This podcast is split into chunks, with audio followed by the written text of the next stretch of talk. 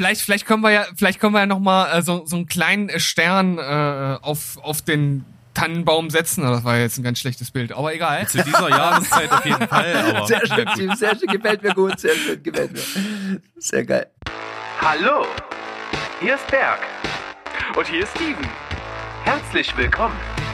Zu Steven Spoilberg.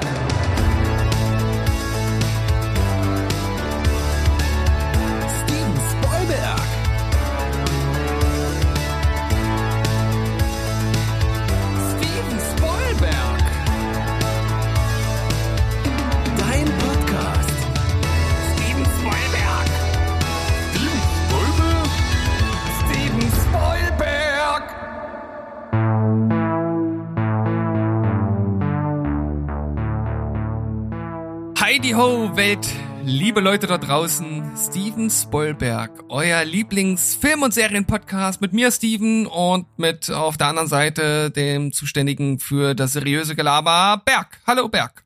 hallo, ich bin ganz überrascht, dass ich auf einmal der bin, der das seriöse Gelaber macht. Naja, im Grunde genommen reden wir beide unseriös, aber ich noch unseriöser als du und deswegen bist du der seriösere. Ah, so frei nach Inglorious Bastards, wo es darum geht, wer denn Italienisch spricht und dann so, ja, du sprichst am drittbesten Italienisch. Ich spreche Ja, gar genau. kein Italienisch. Ja, sag ich doch, am drittbesten. Ja, genau. Genau diese Logik hatte ich da im Hinterkopf.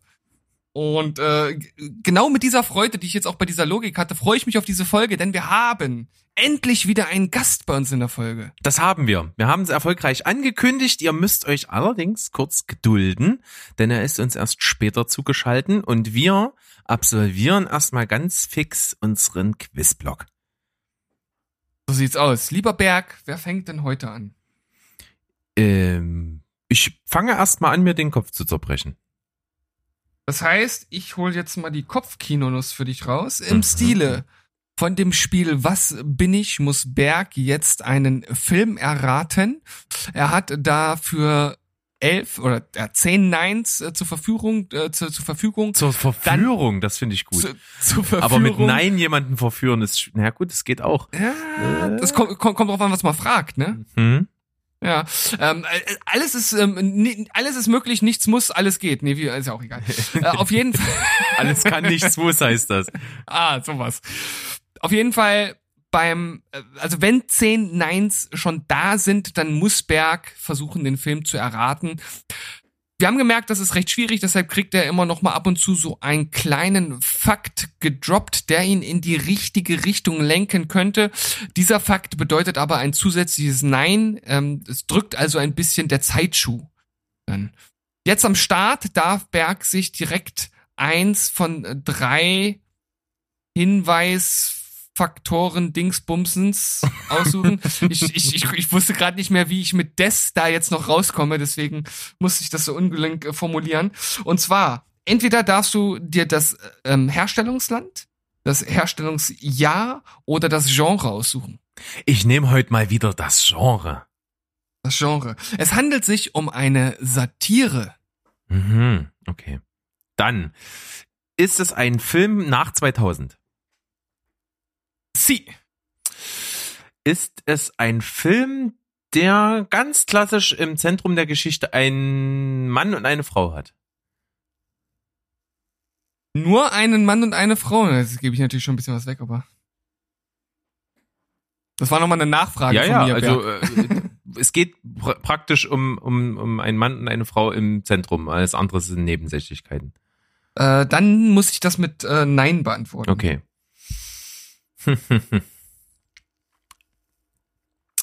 Ähm, es. Sch- äh, Warte mal, was, was nehme ich denn für einen Fakt, der noch nicht so viel. Ähm, äh, oh, verdammt nochmal. Der Film wurde in äh, Re- Realzeit gedreht, ohne Unterbrechungen, äh, was jetzt aber nicht mit Plansequenz gleichzusetzen ist, ähm, mit einer aus mit der Ausnahme von einer Szene und Hm. spielt und, und spielt nur in an einem Ort. Oh, das ist ja mal ein gutes Ding. Ah, nach 2000 Satire. Äh, Ist das eine politische Satire? Politisch. Nein.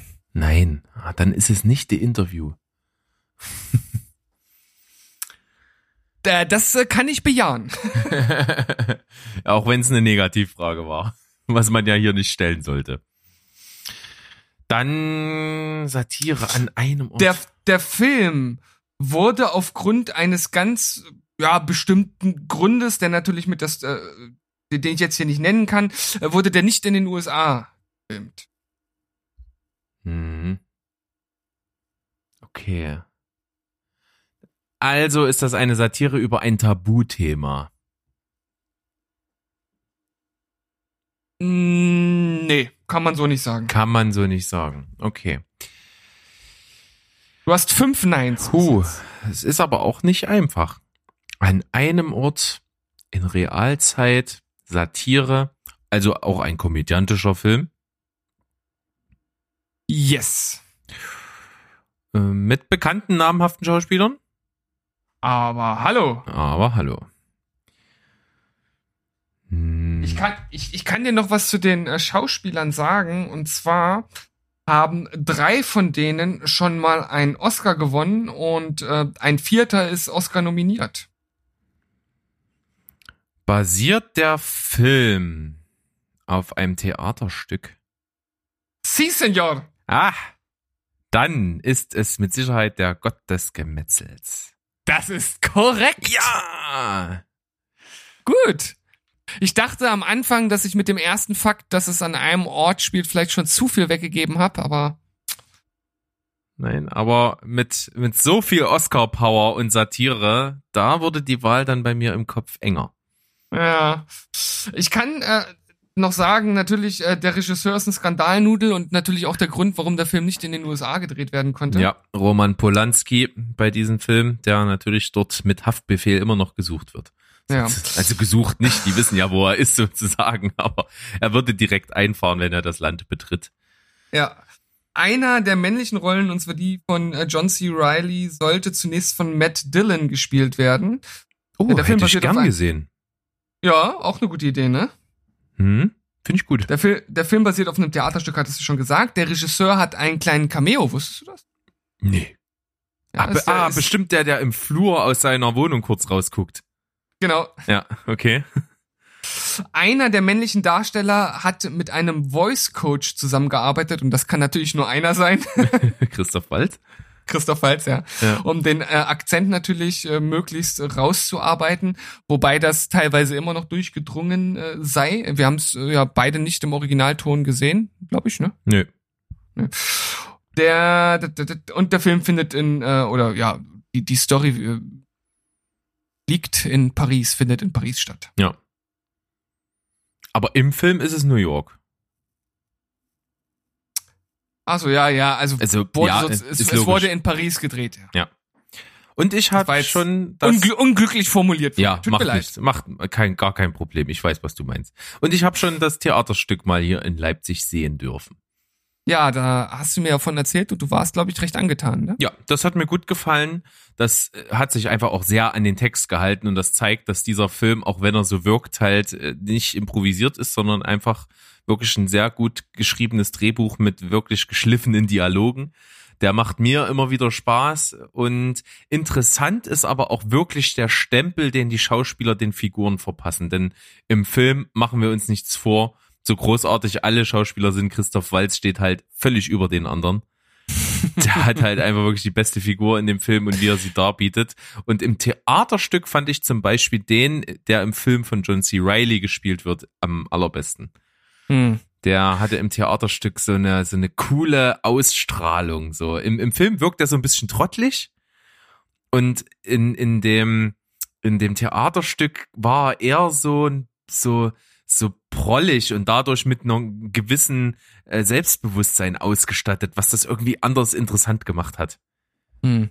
Ja, also wie du schon angedeutet hast, äh, da haben die Schauspieler äh, sowohl im Theaterstück als auch im Film ihren eigenen Stempel mit in die Charaktere reingedrückt. Und ich freue mich, dass das jetzt so schön passt. Ich habe eine perfekte Überleitung, denn die, die in diesem Film mitspielt, ist Kate Winslet. Yes. Und die kommt Oh nee, du willst jetzt aber nicht, du willst, du willst jetzt nicht, dass ich Titanic neu Na, besetze. selbstverständlich. Ich habe dir das heute im Vorgespräch angekündigt, dass es richtig cheesy wird. Ich hab Oh Bock Gott, oh auf Gott, oh Gott. Titanic. Oh Mann. Du besetzt mal Leonardo DiCaprio als Jack Dawson und Kate Winslet als Rose. Oh Gott, wie heißt du denn? Äh, In diesem Film. Rose, ja, das ist eine gute Frage. Das kann ich dir gerade gar nicht so beantworten. Du bist doch hier der Titanic-Fan. Ja. Ist doch, den hast du doch schon zehnmal gesehen, oder? Ja, bestimmt. Ja. Also, Puh, ja, diese beiden hätte ich gerne mal neu besetzt gesehen. hartes Ding. Da muss ich natürlich, äh, ja, einen, einen jungen Schauspieler natürlich für Leonardo DiCaprio wählen. Äh, Ich meine, mittlerweile geht er ja schon, ich weiß gar nicht, ist Anfang, Anfang 40, Mitte 40? Mitte, würde ich Mindestens. sagen, ne? Ist er jetzt? Mindestens, ja. Und damals war er ja schon noch ein, ein Jungspund. Und dementsprechend muss ich die Rolle jetzt natürlich besetzen. Hm. Also der ist 74 geboren. Leonardo Ja. DiCaprio ist also demzufolge wird er dieses Jahr 46. Ja. Das ist schon krass. Aber wenn man bedenkt, ich habe nämlich den gleichen Effekt heute gehabt. Ich hatte gesehen, dass Josh Radner auch 46, glaube ich, dieses Jahr geworden ist, jetzt Mhm. vor kurzem. Und dann habe ich mir gedacht, was, der ist schon 46? Da passt ja doch Ja. gar nicht in die Rolle bei How I Met Your Mother. Nee, Ja. How I Met Your Mother war 2005, da war der 30. Also Ja. 31. Also da habe ich auch geschluckt.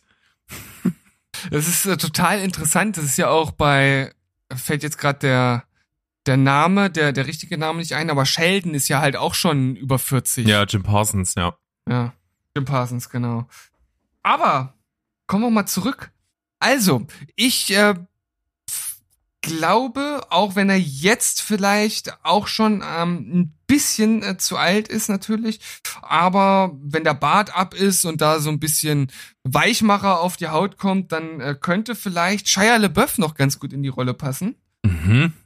hat ja auch, ähm, ich, ich sag mal durchaus was, was Anziehendes, würde ich sagen. Und hat auch so dieses, äh, ich, also wenn er gut rasiert ist, äh, auch so ein bisschen so dieses Milchbubi-Gesicht. Könnte ich mir, könnte ich mir gut vorstellen.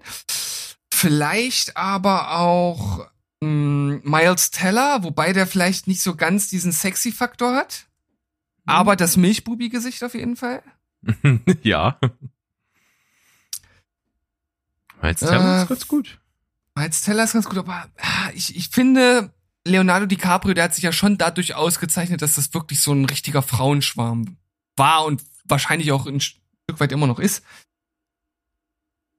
Hm, Aber nach der Logik ist auch Shia LaBeouf nicht ganz so passend. Also ich, der ist äh, sicherlich von vielen als attraktiv angesehen, aber ich würde jetzt nicht Frauenschwarm in den Mund nehmen.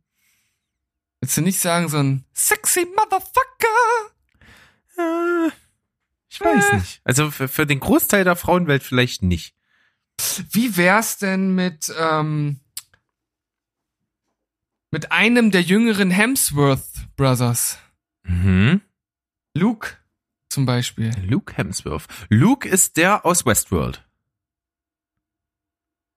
Äh, Ja, müsste, klar. Liam ist der aus The Hunger Games und Chris ist Thor.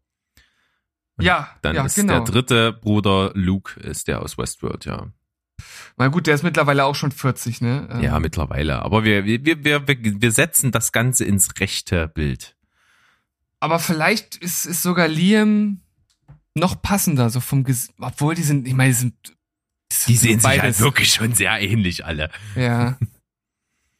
Aber ich, ich, ich glaube, das sind alles drei äh, schon, sag mal, nach, nach äh, so, so gängigen Maßstäben in unserer äh, Gesellschaft, wie sie nun mal ist, äh, alles, glaube ich, sexy Typen. Ja. Das gefällt mir eigentlich ganz gut. Liam Hemsworth. Ja, von mir aus auch Luke, du hast ja hast ja gerade gesagt, die sind sowieso austauschbar. Okay. Ähm, ja, finde ich ein bisschen besser als Miles Teller. Der äh, hat Mhm. natürlich den absolut größten Milchbubi-Faktor von denen, aber ich, ich finde, dass die Hemsworth äh, äh, Brüder einfach noch mehr, noch mehr Sexiness rein, mit reinbringen. Ja. Also da nehme ich äh, einfach die Hemsworth Brothers. da muss ich ja wohl so eine Collage dann basteln für Instagram. also such dir einfach einen aus. Okay. Okay, jetzt sind wir natürlich wieder bei meinem Endgegner, ne? Eine ne Frauenrolle, eine junge Frauenrolle. Ellie Kemper, eindeutig. Ich werde auch in Zukunft darauf achten, dir immer mindestens eine Frau ersetzen zu lassen. ja, ich glaube, mit ein bisschen, ein bisschen Übung äh, bei dem Ganzen komme ich da ganz gut rein. Hm. Also, Wir brauchen eine junge Blume, am besten eine Rose. und Hast du ihn verstanden? ja, war total, war d- d- der, der beste Wortwitz seit langem von dir auf jeden Fall. Ich finde mich gut. Also, Kate Winslet ist da ja schon Blutjung. blutjung. Sie äh, hat natürlich, sie hat auch einen gewissen Sexappeal, ohne so dieses ähm, übermäßige sexy Bombshell-Ding. Ja, also ich würde sie auch ne? in die Kategorie niedlich attraktiv reinnehmen. Oh, ich muss sagen, da äh, passt natürlich ähm, äh, äh, ich habe gerade ein bisschen Wortfindungsstörung und ich möchte es einfach nicht direkt so vorwegnehmen. Jennifer Lawrence. Ja, gut, damit eroberst du natürlich mein Herz. Ja.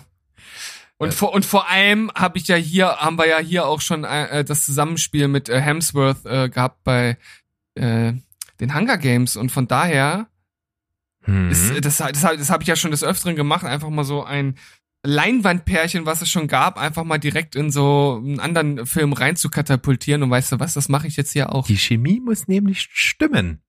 Das Richtig. trägt, finde ich, viel dazu bei. Also, ich lege mich fest auf Jennifer Lawrence und Liam Hemsworth. Mhm. Das finde ich eigentlich recht gut.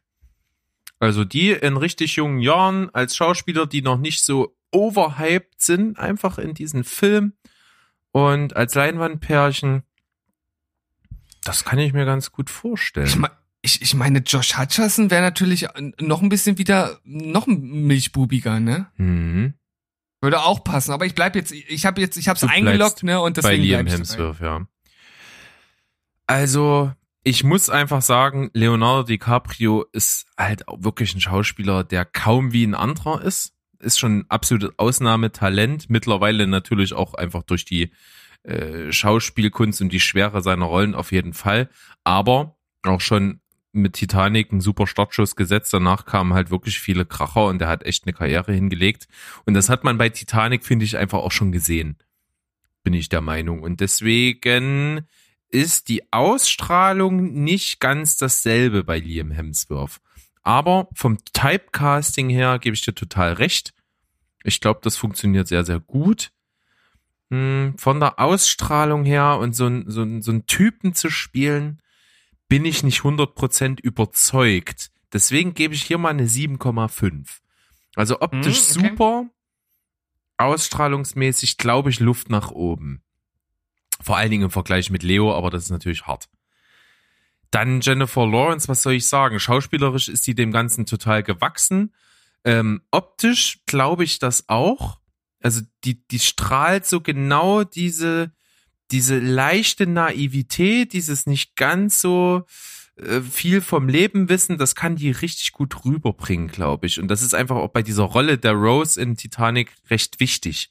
Also, dass die einfach so aus so einem goldenen Käfig kommt, total äh, kurz an der kurzen Leine gehalten wurde sozusagen, von der Welt nicht viel kennt und trotzdem zwar gebildet ist, Umgangsform hat und so und natürlich attraktiv, aber so dann einfach in so eine Welt eintaucht bei, bei Jack sozusagen. Und das Mhm. glaube ich, das stelle ich mir da sehr gut vor, deswegen gebe ich dort mal eine 8,5. Da bin ich Ah. zusammen bei einer richtig soliden 8. Hm, okay. Das, ich, ich nehme die Wahl an. Ich nehme die Wahl an. Ich nehme diesen Preis nicht an. Sehr schön. Dann, Ich ficke, du fickst, wir ficken, wir alle müssen ficken. okay, das Niveau ist perfekt. Ich glaube, Ey, das hat Marcel Reich-Ranitzky gesagt. Hallo? ja, es, ist, es kann er. Das kann er. Der, der hat, der hat die Und vor allem, Lebenserfahrung, er darf sowas das. rauszuhauen, genau. Genau, genau. Oder konnte das und durfte das. Gott hab ihn selig. So, ich würde sagen, es klopft. Ja, Wir lassen unseren Gast rein, wir lassen unseren Gast rein. geben ihm ein Wasser, machen eine kurze Pause, schnacken kurz off und dann sind wir hier live on air zurück mit unserem Gast. Freut euch drauf. Bis gleich.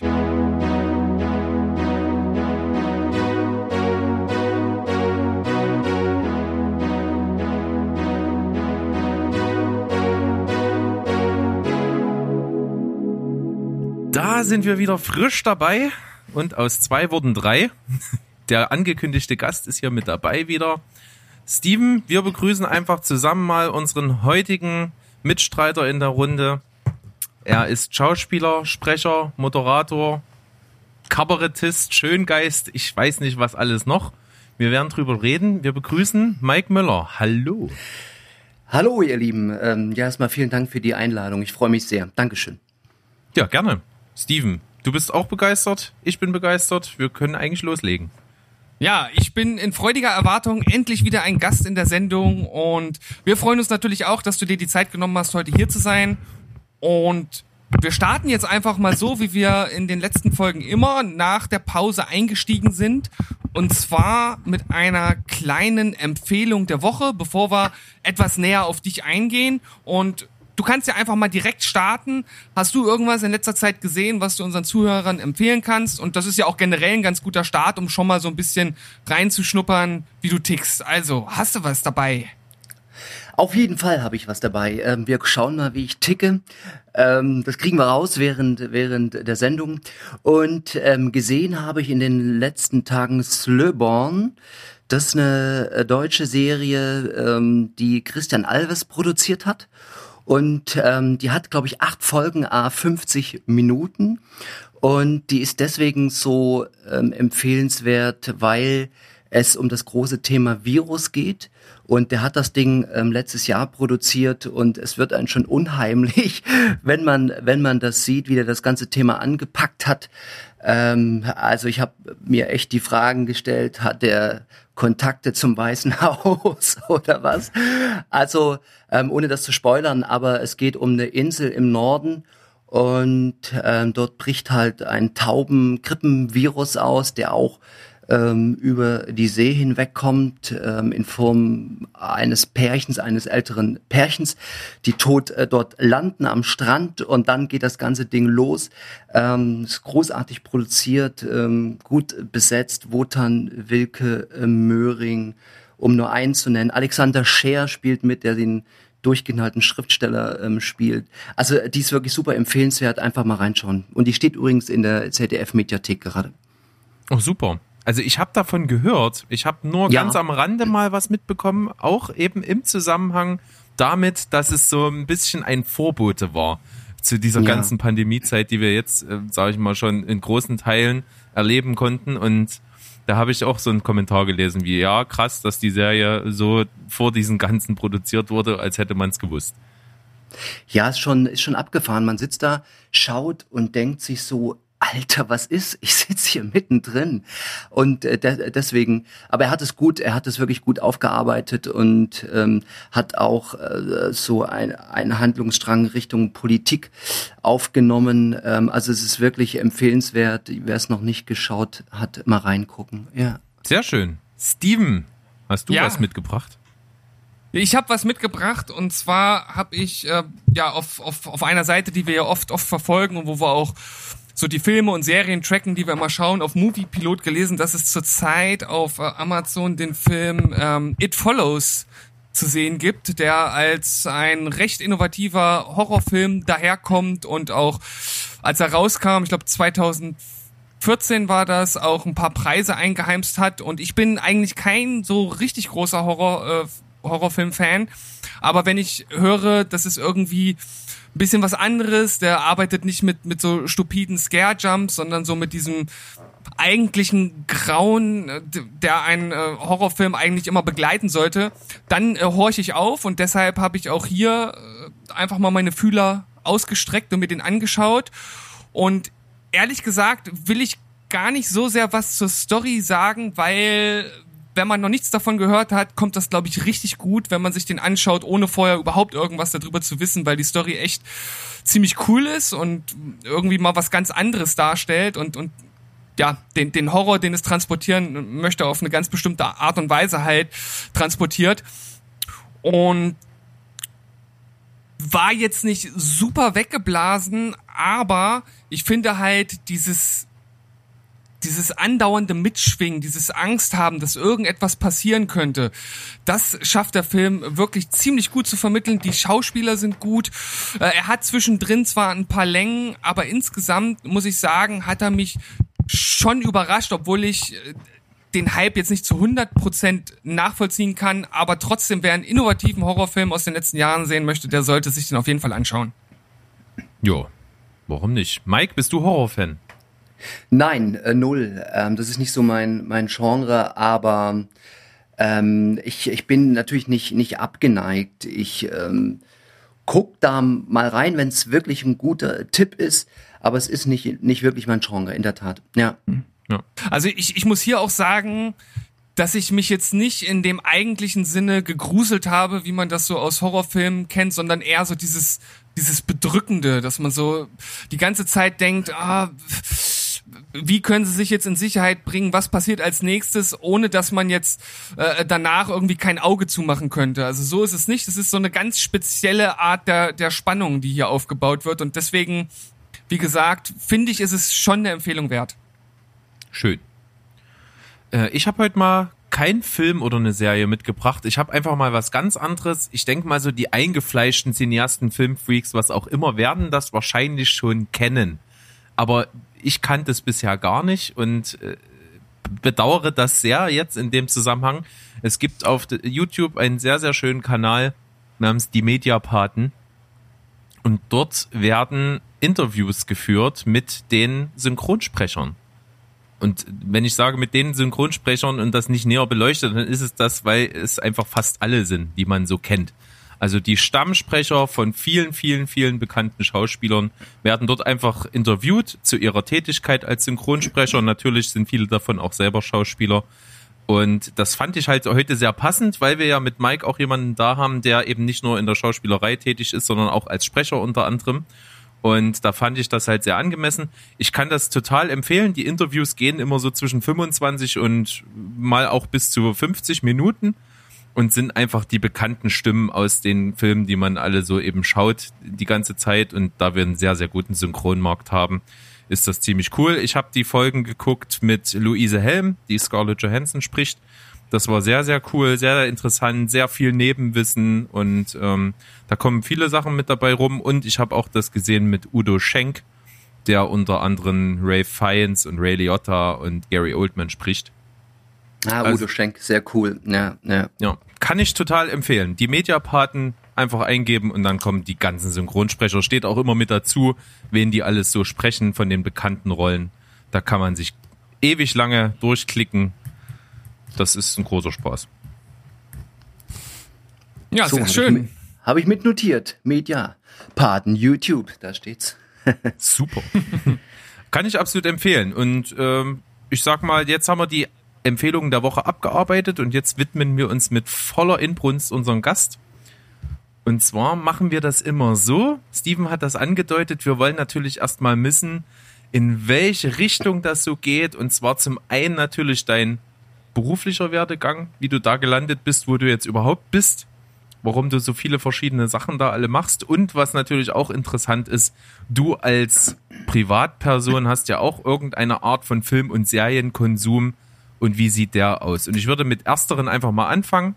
Wie bist du prinzipiell eigentlich zum Film, zur Schauspielerei oder zum Synchronsprechen gekommen?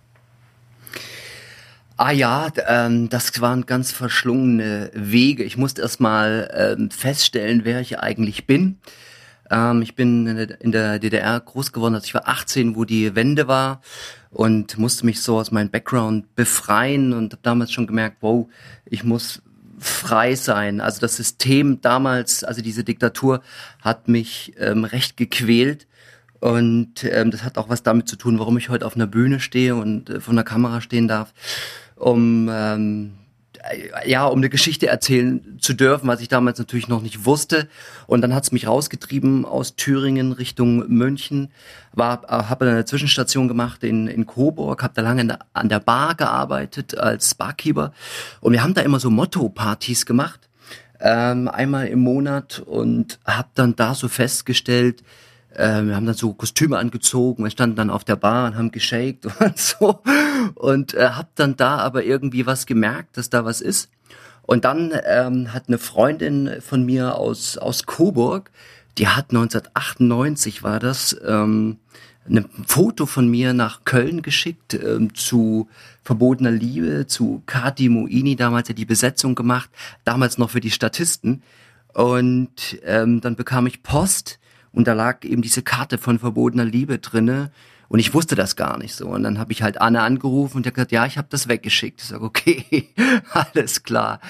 Und ähm, dann bin ich da mal hingefahren, bin so ein bisschen durchs Bild gelaufen als Statist und äh, habe dann da aber gemerkt, dass da mehr ist und habe dann eine Ausbildung in München gemacht und bin dann fett ins Fach eingestiegen, ähm, über über viele Bühnen gelaufen und habe gedreht auch in München für ein paar Serien, kleine Sachen, ähm, Marienhof damals, ähm, der Alte, die Rosenheim Cops und habe jetzt aber in den letzten zehn Jahren sehr sehr viel ähm, Theater gespielt habe sieben Jahre in Hamburg gelebt zwischendurch, hatte da eine kleine Radiosendung an einem Sender und habe dann zwischendurch das Kabarett entdeckt und habe eine eigene Kabarettfigur entwickelt, die jetzt seit fünf Jahren auf dem Markt ist. Das ist jetzt mal so kurz umrissen. Punkt. Wow. Das ist auf jeden Fall sehr breit gefächert und das bekommt man relativ schnell mit, wenn man sich mit dir beschäftigt. Dankeschön. Ja, äh, Steven?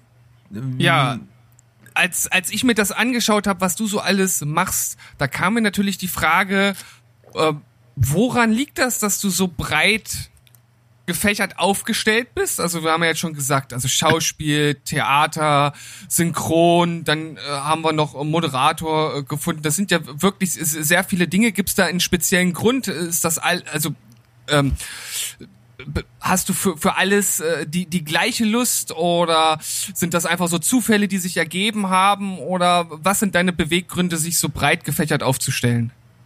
Ich glaube, Stephen, dass das ähm, der Prozess ist, also der Prozess äh, des, der Arbeit an für sich, ähm, dass immer mehr hinzukommt ähm, und ich auch immer mehr Lust ähm, habe, immer mehr anzufassen.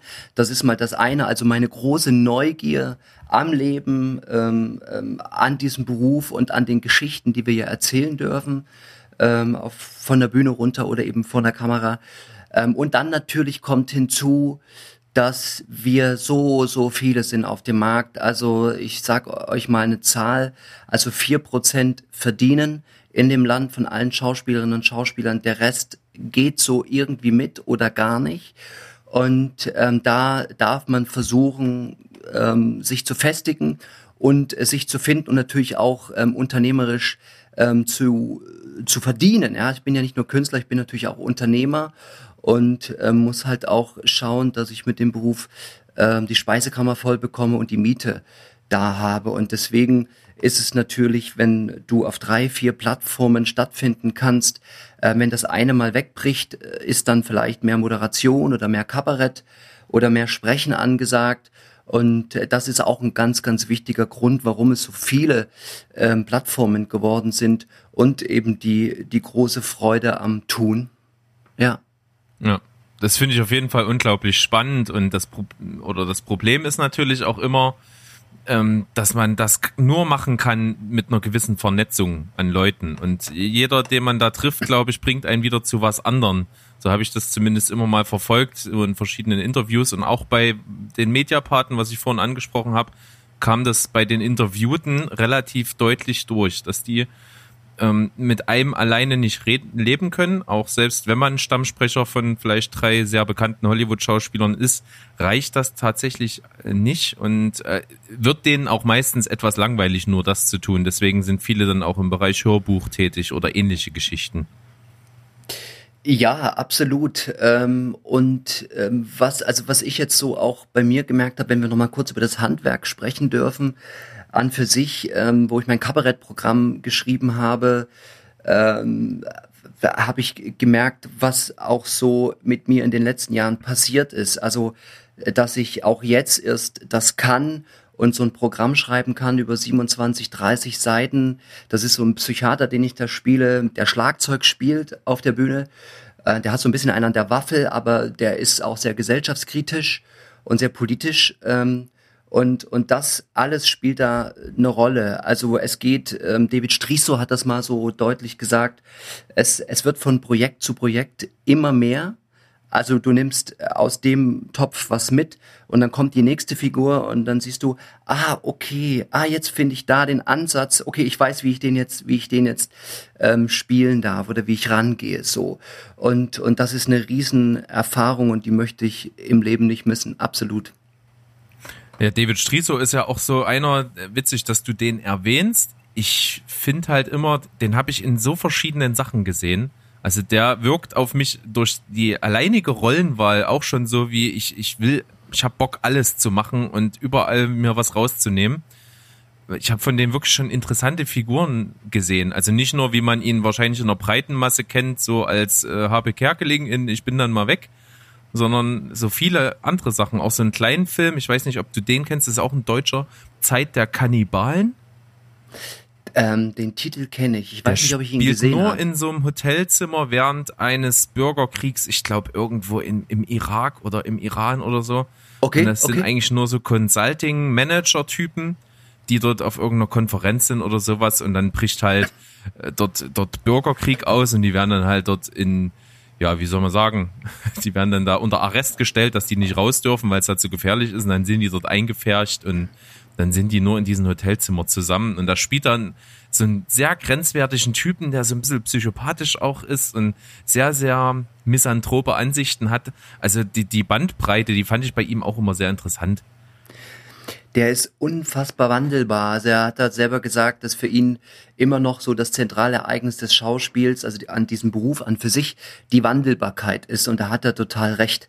Er ist unfassbar wandelbar. Also der, der spielt wirklich das schwere, große, gute Fach und ähm, manchmal also er macht halt viel über die Innerlichkeit, ne? Er kommt halt, äh, manchmal ist es so ein, so ein Auge oder, oder so ein, so ein Mund oder so, so ein Gedanke einfach. Und du siehst, zack, es hat sich was verändert und er sagt gar nichts. Und, und das ist also so diese Subtexte bei ihm, die sind so stark. Das ist auch das, was Matthias Brandt so gut macht, ähm, ohne was zu sagen, äh, viel zu sein. So, das ist wirklich großartig, ganz klar. Ja, und bei den äh, vielen Dingen, die du jetzt schon äh, erwähnt und auch erläutert hast, gibt's denn da irgendwas, äh, wo dein, wo dein Herz besonders dran hängt. Also ich kann mir vorstellen, oder so klang es eben zumindest, dass gerade diese Kabarett-Sache, dass du dich da jetzt mal rein vertiefen äh, durftest und dann auch einfach was geschafft hast, auf das du stolz bist. Das klang für mich so, als wenn da so ein bisschen gerade dein Herz für schlägt. Genau, fürs Kabarett und ähm, aber ähm, ich möchte so gerne wieder mehr drehen. Ähm, ich möchte einfach auch gern mal eine geile Serie spielen und ähm, da arbeite ich gerade sehr hart dran, nochmal das Marketing ähm, ähm, so aufzuarbeiten und eben das, was Benjamin auch gerade gesagt hat, ähm, einfach nochmal viel connecten, viele Menschen kennenzulernen, Regisseure, junge Autoren und so. Wir haben jetzt coole junge Menschen auf dem Markt, die einfach geile Sachen machen und ähm, ich bin da richtig bereit, mich dazu zu verbinden und ich würde mich in Zukunft freuen, viel, viel mehr drehen zu dürfen. Ähm, das ging dies Jahr ganz gut los, dann, dann kam die C-Zeit, ähm, dann liegen, lagen wir alle brach und ähm, jetzt gucken wir mal, wie wir da rausstarten aus der ganzen Nummer. Aber es ist in der, in der Tat so, es ist einmal das Kabarett und ich möchte einfach in Zukunft wieder viel, viel mehr drehen. Hm. Ja, also wir hatten ja zum Beispiel auch schon mal den Christoph Gampel, den, den Regisseur, zu Gast bei uns. Den habe ich interviewen dürfen. Und der ja. hat auch ganz klar gesagt, er möchte gerne gute Filme machen. Er hat Bock als Regisseur und als Autor von diesen Filmen äh, sag ich mal, groß äh, sein, sein Herz dran zu hängen. Aber das Ding ist, er sagt, das ist halt nicht das, was ein Kühlschrank füllt. Er ist halt Mhm. vor allen Dingen eben Werbedrehfilmer. Und äh, das sind einfach die Sachen, mit denen er die Brötchen verdient. Wie sieht das, äh, darf man das fragen, wie sieht das bei dir momentan aus? Wo generierst du so momentan äh, das, was du zum Überleben brauchst? Wo sind da jetzt gerade die Schwerpunkte? Also die Schwerpunkte ähm, sind jetzt gerade, also ich biete gerade in Erfurt noch ein Camera Acting Schauspieltraining an ähm, für Kleindarsteller, Schauspieler, jeder, der äh, diesen Beruf mal kennenlernen möchte. Und das ist ein Kurs, der gibt es jeden Montag vier Stunden in Erfurt. Und ähm, da kommt was rein und ich hatte äh, Glück, ich habe dann ganz gut gedreht. Also ich habe in, in der Schweiz einen, einen Drehtag gehabt im, im Januar und da kamen die Schweizer Zahlen immer ganz gut und ähm, konnte dann von dem, was jetzt da gerade ist, ähm, hänge ich jetzt so drin und lebe davon und ähm, kann auch in der Tat dadurch, dass ich das äh, Camera Acting Schauspieltraining habe, ähm, ganz komme ich ganz gut über die über die Runden, aber äh, das darf man so öffentlich aussagen. Es wird Zeit, ähm, dass wir jetzt alle wieder in die großen Zahlen kommen und ähm, dass die Maulkörbe wegkommen und und die die Abstands ähm, die Abstandsregeln sozusagen, weil die Kunst ja gerade ähm, so verklebt, ja, die erstickt gerade so und ähm, Kunst muss frei sein, die muss atmen. Und es ist immer, wenn ich dann so auf Instagram schaue, dann sehe ich immer die Posts von den Produktionen, dann sind die Kollegen da mit den Maulkörben. Und ich weiß halt so, dass die da auf Abstand drehen müssen und auch auf den Bühnen müssen die da auf Abstand stehen und dann muss ich mir schon die Frage stellen, also es sei denn, man schreibt es mit ins Buch rein und benutzt es natürlich, ähm, aber dieser Beruf kann keine Grenzen haben, der muss frei sein. Und deswegen ähm, bin ich gerade wirklich auch so ein bisschen, so ein bisschen traurig, dass, dass das so brach liegt und dass die Kunst gerade so geknebelt wird. Sie wird gerade so erstickt. Ja, und ähm, ich freue mich wieder auf viel Lebendigkeit und auf Umarmung. Ja, alles, was natürlich Entertainment ist und äh, ähnliche Bereiche, die da irgendwo in der Kunst stattfinden, die sind natürlich dann jetzt natürlich ohne Frage stark gebeutelt davon. Nichtsdestotrotz muss man halt auch einfach sehen, wie was miteinander vereinbar ist, aber natürlich warten äh, Leute, die in deiner Situation sind, darauf, dass irgendwie sich was bewegt und sich Alternativen bieten. Aber wie gesagt, du bist ja trotzdem ganz gut aufgestellt, in der Breite Ja. zumindest, so dass da vielleicht irgendwie noch trotzdem Lichtblick ist, wie du schon sagst. Es ist wirklich so, also ich komme wirklich, ich kann mich nicht beklagen, das muss ich sagen. Ich habe auch ähm, immer wieder jetzt Anfragen gehabt ähm, von meiner Hamburger Agentur für den ein oder anderen Dreh mit einem E-Casting. Ähm, das hat nicht geklappt, aber ähm, ich finde irgendwie noch statt. Also ich bin noch irgendwie dabei, so. Aber ähm, wir wissen natürlich alle nicht, wie wir da gerade rauskommen. Ähm, unabhängig jetzt vom Schauspiel, viele Mittelständler ähm, wissen nicht, wie es weitergeht, wie sie jetzt auf dem Markt ähm, stattfinden können, weil sich das, weil sich die ganze Wirtschaft ähm, verändert und das ist auf der einen Seite ganz gut so, weil das ist so ein Kartenhaus, was sowieso irgendwann zusammenfallen musste. Und jetzt sehen wir natürlich, ähm, wie angreifbar wir sind und wie verletzlich und schlussendlich auch, ähm, dass für uns alle mal, jetzt bin ich ein bisschen pathetisch, der Deckel drauf geht. Also was ich damit sagen will, wir müssen jetzt lernen, also in Verbindung zu sein und, und zuzuhören und äh, einfach Lust aufeinander zu haben und nicht ständig zu bewerten und so. Ja, das, was wir in Deutschland so äh, wirklich viel, viel machen. Es wird viel bewertet, es ist viel Hass, viel Aggression in dem Land und ich frage mich, jetzt wird ein bisschen politisch, Entschuldigung, aber ähm, ich, ich frage mich halt immer, wo, wo so dieser Hass und diese Aggressionen in diesem Land herkommen, ähm, weil wir ja alles haben. Es ist ja noch alles da. Ja. Puh, ja, auf jeden Fall in, in, in diesem Sinne oder Bez Bezug nehmend auf diesen Sachverhalt drücken wir natürlich äh, doppelt die Daumen, dass äh, die zweite Welle doch irgendwie ausbleibt, weil das wäre natürlich verheerend für die äh, Ja. ganze Kunst- und Schauspielszene und würde dich natürlich äh, ein ganzes Stück äh, weiter äh, wegführen von äh, neuen Drehs, äh, vor der Kamera zu stehen. Also da hoffen wir mal und drücken die Daumen. Ich danke euch, vielen Dank. Ja, auf jeden Fall hast du ja, oder habe ich es ja gerade erwähnt, äh, Werbefilme, Imagefilme. Habe ich in deinem Portfolio auch gesehen, dass du da so ein paar Sachen gemacht hast. Wie ist das so? Hat man da als Schauspieler so, so Bock drauf oder ist das eher dann so, na komm, ich mach's mal, kommt ja Geld rein und Also man muss, man muss wirklich ähm, schauen, was das ist. Ich kann auch, also nicht mehr alles drehen. Ich habe ähm, zum Beispiel keinen Bock für ein Fleisch ähm, eine Werbung zu machen oder für Zigaretten oder so. Also alles, was die Welt irgendwie platt macht, alles, was nicht so nachhaltig ist, da gucke ich mittlerweile auch ganz genau, ähm, was ich da bekomme, ähm, ohne drüber zu sein. Ja, ich bin natürlich dankbar für jede Anfrage, ganz klar. Ähm, aber ich habe jetzt zum Beispiel in der Schweiz, ich habe vorhin darüber gesprochen, ähm, gedreht für die Post. Und die haben so intern ein- einen Imagefilm gedreht. Und das hat mir sehr viel Freude gemacht. Ähm, der Unterschied zum Set, also wenn du jetzt einen Film drehst oder du drehst ähm, Serie, hast du ein bisschen mehr Zeit, ähm, die Figuren natürlich zu erarbeiten. Werbung geht sehr schnell. Ne? Also du musst immer sowieso immer gut vorbereitet kommen, das ist wichtig. Und äh, dann ist Werbung nochmal am Set eine andere Dreherfahrung. Das geht alles sehr, sehr schnell und dann muss man sehr schnell abrufen und da sein. Ähm, aber ich hatte dann da, ich hatte da auch ein sehr junges Team und ähm, einen jungen Regisseur, der war 25 und wir haben uns super ver verstanden. Die Schweizer sind ja eh immer sehr höflich und, und sehr freundlich und so. Also das lief wirklich wie so ein Schweizer Uhrwerk einfach durch. Aber es gibt auch Werbefilme, Imagefilme, ähm, die mache ich nicht so gerne. Das kommt immer auf das Produkt an, was es halt ist. Ne?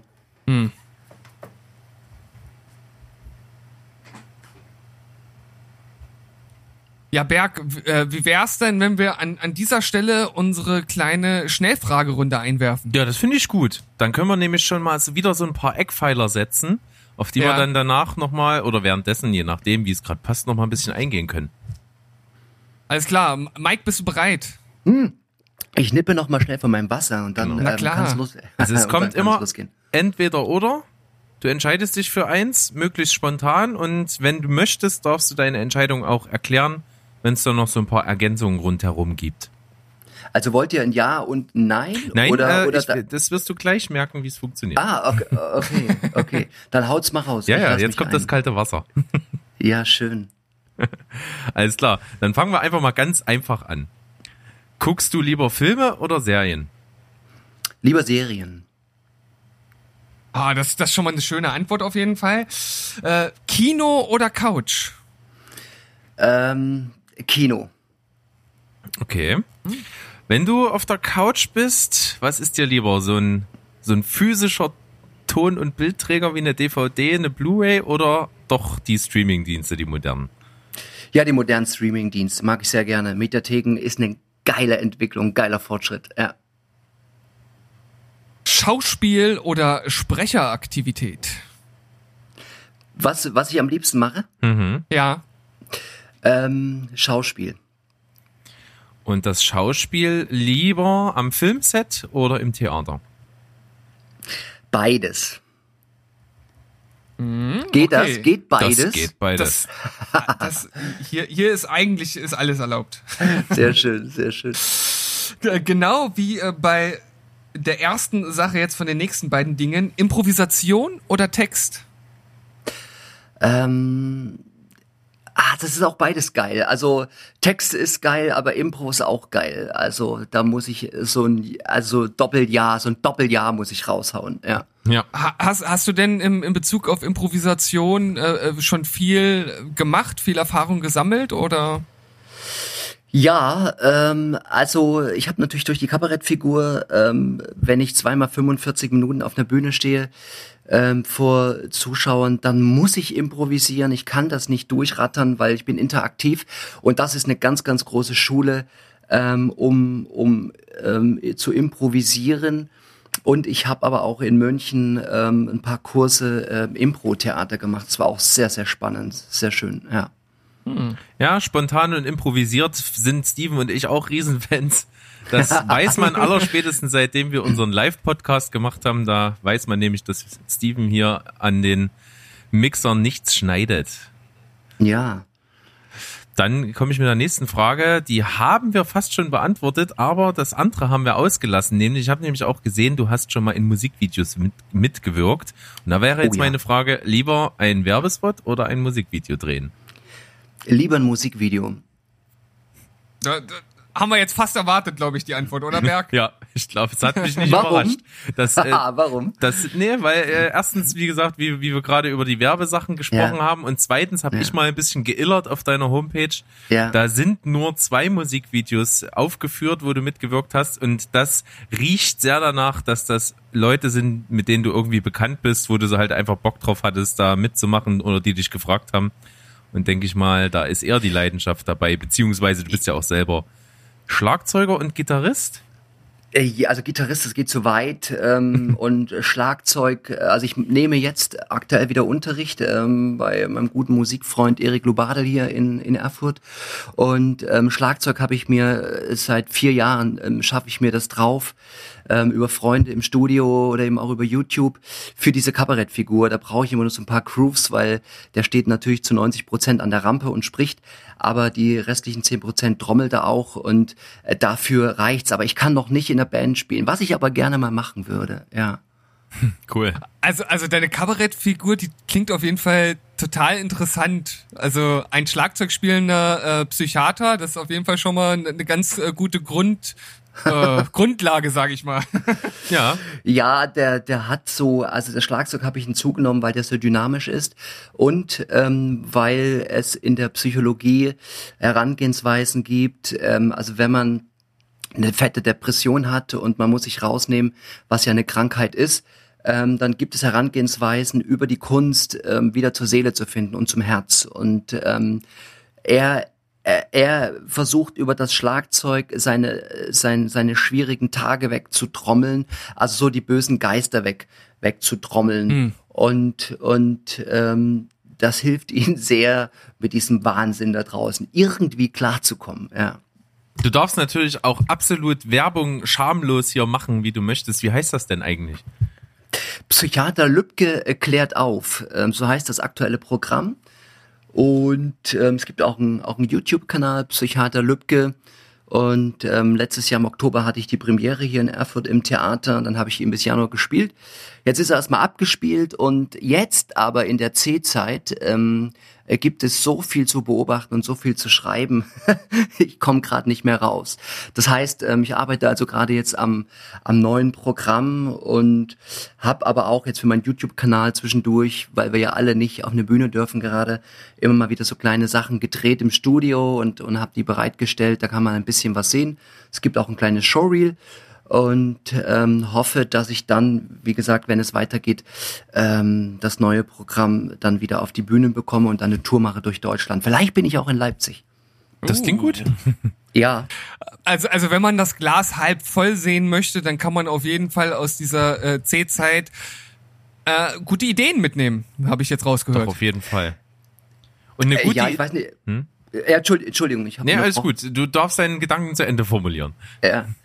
Ähm, ich weiß ja nicht, wie es euch so gerade geht, aber ähm, es, es ist zwischendurch, ähm, ist es wirklich, ist es viel Satire zwischen all, all dem, was natürlich gerade passiert. Und ich will das natürlich nicht schmälern und klein sprechen, aber die Leute und die Menschen sorgen schon dafür, ähm, dass man hin und wieder auch mal schmunzeln darf und und das notiere ich also gnadenlos mit, ja. da da äh, gucke ich mal, was. Also es ist einfach gerade so eine Debattenlosigkeit und und ähm, die Menschen finden sich nicht mehr in der Mitte ein. Sie sind entweder zu viel links oder zu viel rechts und ähm, schaffen es nicht mehr zuzuhören und in Dialog zu gehen. Und ähm, dazwischen passieren wirklich Dinge, wo ich mir denke, okay, das muss ich irgendwie verarbeiten, sonst wäre ich wahnsinnig hier. Ja, ich finde auch, Ja, dass momentan oder prinzipiell in jüngster Zeit halt der Begriff Realsatire irgendwie wirklich erschreckend wahr geworden Total. ist. ja. Aber wir Absolut. haben erst äh, letztens in einer Folge Steven Quatschberg, das ist so unser Format, wo wir ein bisschen so alltagsphilosophisch vor uns hin plappern und manchmal ist das total albern, aber manchmal auch ernst und äh, ja, erst letztens haben wir auch genau darüber gesprochen, dass es überhaupt gar keine Diskussionskultur mehr gibt, dass jeder nur auf seiner Meinung beharrt und überhaupt gar nicht Ja. mehr mit offenen Ohr überhaupt gehört wird, was der andere sagt und dass die überhaupt diese Möglichkeit, dass der andere vielleicht auch ein Stück Wahrheit in seinen Aussagen haben könnte, dass dem überhaupt gar kein äh, gar kein Platz geboten wird. Das ist echt wirklich ein Problem, genauso wie du es sagst. Ja, ähm, also weißt du, ich habe mich gegen den Maulkorb entschieden, ähm, aber mit einem Nebensatz. Ähm, ich fahre halt gerade kaum öffentlich und dann viel Fahrrad und ähm, ich gehe halt auf Märkten einkaufen, also um die anderen natürlich auch zu schützen. Ähm, und ich kann das ja immer gut beantworten, warum ich das Ding nicht aufsetze. Aber man kommt ja oft gar nicht ähm, dahin. Man ist gleich ähm, so ein, ähm, so ein, so ein, wie, wie gibt's, wie sagt man, ähm, ein Verschwörungstheoretiker, wenn man, wenn man mal tiefer geht, wenn man mal hinterfragt, ähm, wo, wo kommt das eigentlich her und warum, weshalb, wieso. Das müssen wir auch machen, weil die öffentliche große Presse es ja auch tut. Und ähm, ich muss mich auch mit jeder Schublade mal auseinandersetzen dürfen. Ich muss auch mal darüber sprechen dürfen, was ist mit einer Q-Verbindung, was ist Kabale. Ja, ich habe da so eine Dokumentation geschaut über drei Stunden hinweg und äh, ich, ich tauche ja nicht ab, nur weil ich mich damit beschäftige, sondern ich versuche auch noch ähm, die andere Seite der Medaille kennenzulernen. Und das ganze Ding ist schon hochpolitisch und ähm, ich bin jetzt sehr gespannt, wie wir da rauskommen. Und Fakt ist, es gibt nicht nur eine deutsche Wirtschaft, es gibt eine europäische Wirtschaft und ähm, wir müssen jetzt äh, sehr aufeinander achten, nachhaltig ähm, denken und, und das Geld klug verteilen. Also jetzt nicht in, in Firmen, ähm, wie die Lufthansa 9 Milliarden, die 3,5 Milliarden an der Börse äh, so einen Börsenwert haben und trotzdem jetzt 20.000 Leute entlassen haben und dann knallt, wird das Geld rausgeknallt ohne Auflagen. Also wir müssen schauen, dass die Motoren nachhaltig jetzt gebaut werden, dass die nicht so viel Sprit oder Kerosin raus rausdonnern und genauso ist es mit der Schiffsfahrt. Genau da müssen wir auch hinschauen. So, also die Gelder müssen jetzt in Startups, ähm, in, in die junge Generation, in Menschen, die gute Gedanken haben, die gute Visionen haben. Und äh, dazu gehört auch die die kleine Kreta mit den Zöpfchen. Ja, ähm, die hat da was angeleiert. Das ist eine gute eine gute Verbindung, eine gute Organisation. Und ich glaube, da müssen wir jetzt ähm, gucken, dass wir halt ähm, weiter in Verbindung sind und ähm, naja, nicht mehr so viel Wälder abholzen in Brasilien, nur weil wir hier den Arsch ins Trockene bekommen wollen. Das geht mir zu weit. Ja. Also Das wir stellen fest, es gibt viel zu tun, genau. Ja, äh, ein, ein, ein, ein extrem äh, weites Feld und äh, es würde auf jeden Fall allen gut tun, wenn man mal mit etwas niedrigerem Temperament einfach mal vernünftig miteinander reden würde. Vielleicht Ja. äh, würde das schon einiges bringen, um einfach auch, wie du sagst, näher zusammenzurücken und vielleicht eher die Kräfte zu bündeln, anstatt Ja. sie gegeneinander auszuspielen. Aber oh, ich glaube, wenn wir das jetzt ausdiskutieren, dann sind wir morgen noch nicht durch. Genau. Ein Schritt zurück, um näher zusammenzustehen. Ist das nicht Das philosophisch? Ja, den lassen wir so stehen, der ist schön. Genau. Dann kommen wir einfach mal zurück zur Schnellfragerunde. Ja, ich, Ja. Ich, ich bin dran, lieber Berg. Ja, bin ich weiß. Ich, ich wollte dich nur vernünftig einführen. Alles klar. Also, äh, lieber Mike, Synchro oder O-Ton? Ähm, O-Ton. Okay. Guckst du lieber Komödien oder Dramen? Beides. Wenn, also da muss ich ein bisschen ausholen. Ähm, die Franzosen zum Beispiel ähm, schaffen immer so eine Mischung aus Witz und, und Tiefe. Das mag ich ganz gerne. Ich mag nicht den deutschen Tortenwitz. Ähm, also diese plakativen Witze, die man sofort entdecken kann, ist wie bei der Malerei, ne? Dass man zehnmal hinschaut und es dann versteht. Ähm, so, also wenn es sich dazwischen abspielt, äh, bin ich bin ich immer zu haben. Ja. Ich sag immer, bei französischen Filmen gibt's immer diese unsichtbare Kuscheldecke, die sich um dich legt. Ja, ja, das ist schön. Genau. Ja. Das irgendwie hat das immer was. Das ist meistens trotzdem irgendwie ein ernstes Thema, aber es ist so locker fluffig, dass du dich irgendwie total wohl damit fühlst. Ja, Ja, sie, machen, wir- sie, sie produzieren immer mit so einem, mit so einem äh, Auge, ne, mit so einem Augenzwinkern und ähm, dann muss man eben mal so unters Röckchen schauen und gucken, was da eben noch so ist. Also sie greifen, sie gehen wirklich tief in die Kiste und manchmal hauen sie es mit einem Witz raus. Das ist echt schön. Ja. Da hat man ja erst letztens einen ganz äh, süßen Film auch wieder auf der Couch in Tunis, ganz aktuell.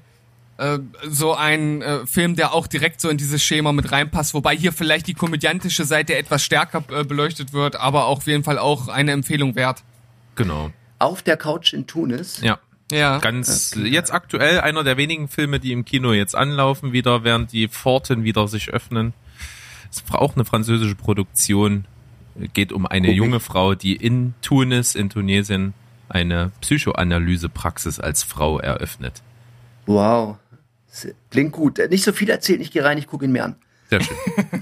Sehr gut. Wieder jemanden ins Kino gebracht, das finde ich super. Ja, Und wenn du im Kino bist, isst du dann lieber Süßkram oder Knabberzeug? gar nichts von beiden. Nice. Ah, sehr gut. Das ist eine sehr sympathische Antwort. Ja. Ist auch Ich- ich gesünder für die, die. Figur. Äh, Ja, ja, total. Ich muss aufpassen, dass ich mit, ähm, mit 48 schön schlank bleibe. Sehr, sehr gut. Dann guckst du lieber die großen Blockbuster-Filme oder lieber die kleinen Independent-Produktionen? Lieber die kleinen Independent-Produktionen. Und schaust du dir lieber gute alte Klassiker noch einmal an oder neue, eventuell auch ähnlich gute Filme? Ähm, das auch, muss ich, also wieder ein Doppeljahr. Beides. Es geht beides. Wenn es richtig geile Filme sind, so aus den 60ern, 70ern. Ähm, es gibt einen von, von Wim Wenders, ähm, mein bester Freund oder so ähnlich, ähm, mit Dennis Hopper, den haben sie in Hamburg gedreht in den 70ern. Und ähm, jetzt komme ich, Bruno Ganz. Bruno Ganz spielt den Gegenpart. Ähm, der steht jetzt übrigens auch gerade in der ARD-Mediathek. Ähm, mein bester Freund, oder ich komme jetzt nicht gerade auf den Titel, den haben sie Anfang der 70er gedreht, den habe ich jetzt, glaube ich, schon drei oder viermal gesehen. Also das ist so ein Fall, wo ich denke, wow, der ist immer noch richtig geil. Ja, das klingt nicht schlecht. Also ein Film mit Bruno Ganz kann auch nicht schlecht sein, glaube ich. Ich glaube auch nicht, es sind durch die Bank eigentlich alle gut mit ihm, ja. Dann, jetzt muss ich selber auf die Liste gucken, was ist das nächste? Ah, das ist auch interessant. Das kann man zweigeteilt sehen. Einmal, was du lieber siehst in Filmen und was du vielleicht lieber selber spielst. Held oder Schurke? lieber die Drecksau. also, den, den, also die sind halt immer weit weg von einem selber und deswegen sind sie so spannend, weil man dann ähm, in in Teile in sich reinkommt, in sich selber, die man manchmal noch gar nicht kennt. Und das ist ganz, ganz spannend, die dann präsentieren zu dürfen. Ja. Sieht unsere Zuhörerschaft auch so? Habe ich jetzt nämlich vor kurzem erst auf äh, Instagram mal abgefragt und da waren es 75 Prozent für den Schurken. Ja. Eher realistische Filme, Serien oder ja, fantasievolle, übernatürliche Aspekte? Eher so realistisch. Obwohl ich jetzt ähm, äh, Your Scott äh, geschaut habe, eine skandinavische Serie, ähm, die ist so ein bisschen übernatürlich, aber die bleibt total im Rahmen. Die mag ich sehr, sehr gerne. Übrigens auch ein, einen Serientipp aus Skandinavien, Your Scott. Sehr schön. Okay. Dann die Frage, vielleicht kannst du uns endlich mal erleuchten. Wir fragen das jeden Gast.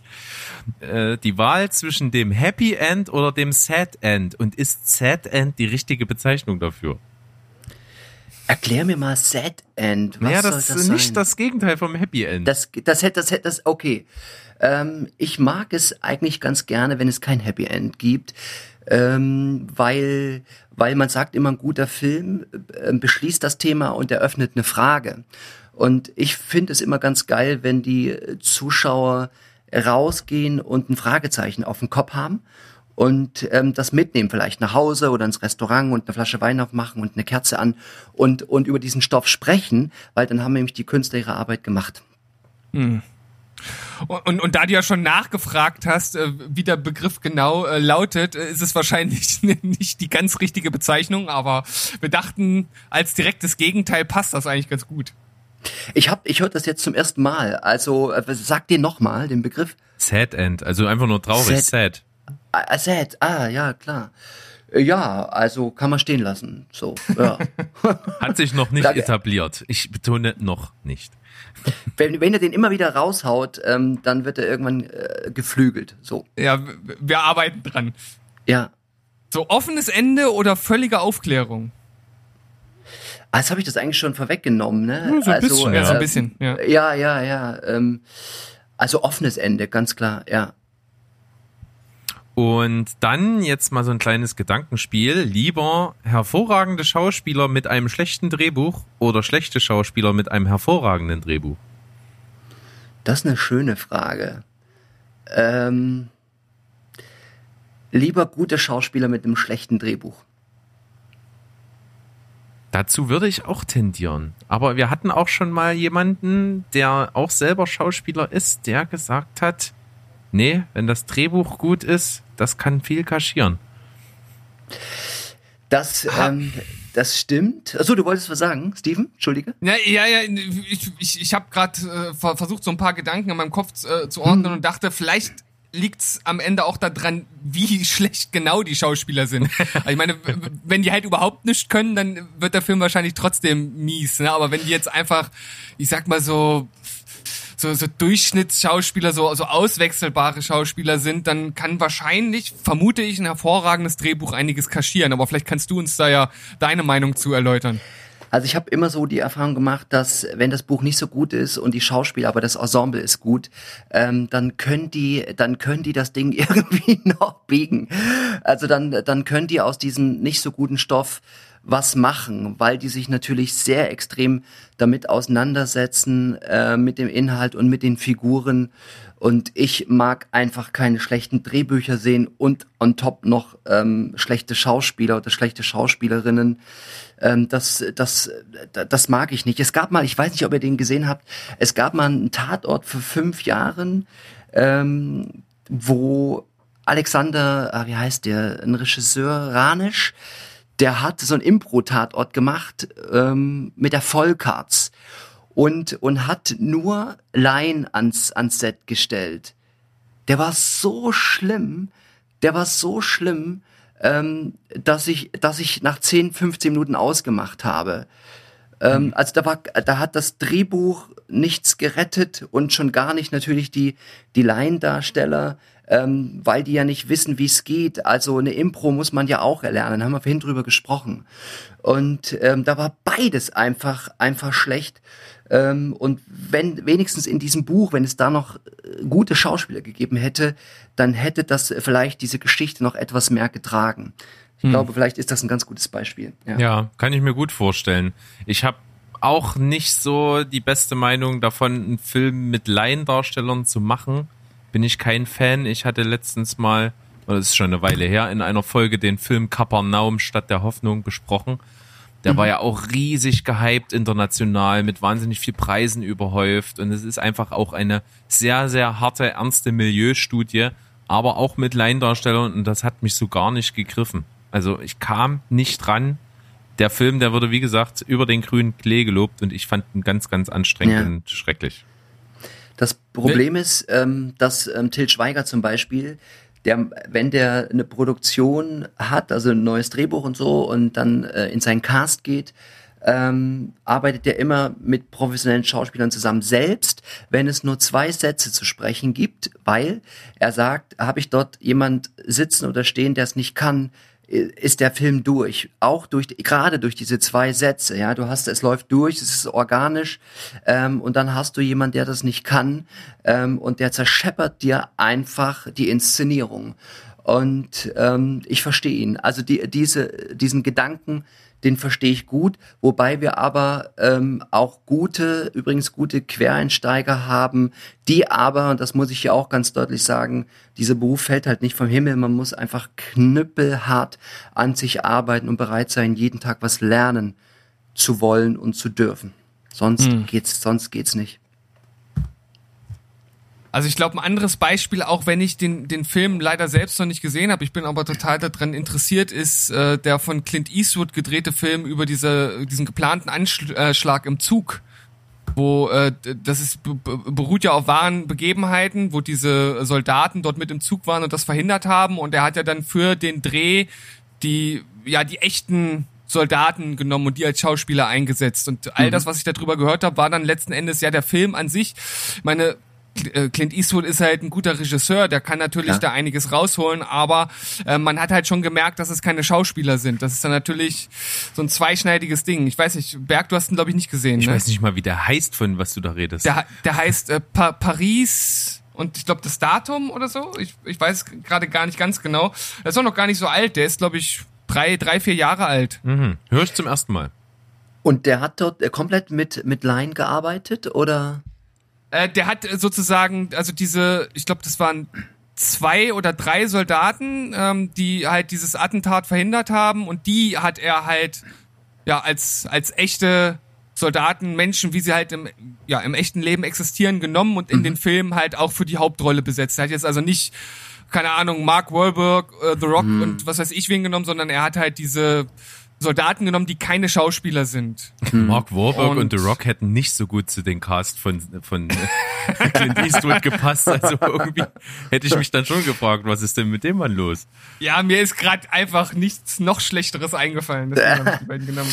Ja, vielleicht, die haben ja immer so ein großes Budget und dann haben die natürlich auch mal viel Zeit zu proben. Ne? Die haben dann immer viele Leseproben und können sich im Studio treffen und vielleicht hat der mit denen erstmal so die Basics ähm, auf, aufgenommen im Studio und dass sie auch erstmal sich angenähert haben. Ähm, das hängt wirklich auch immer ein bisschen damit zusammen, äh, was habe ich an Budget übrig und wie schnell muss ich sein, die Dinge umzusetzen.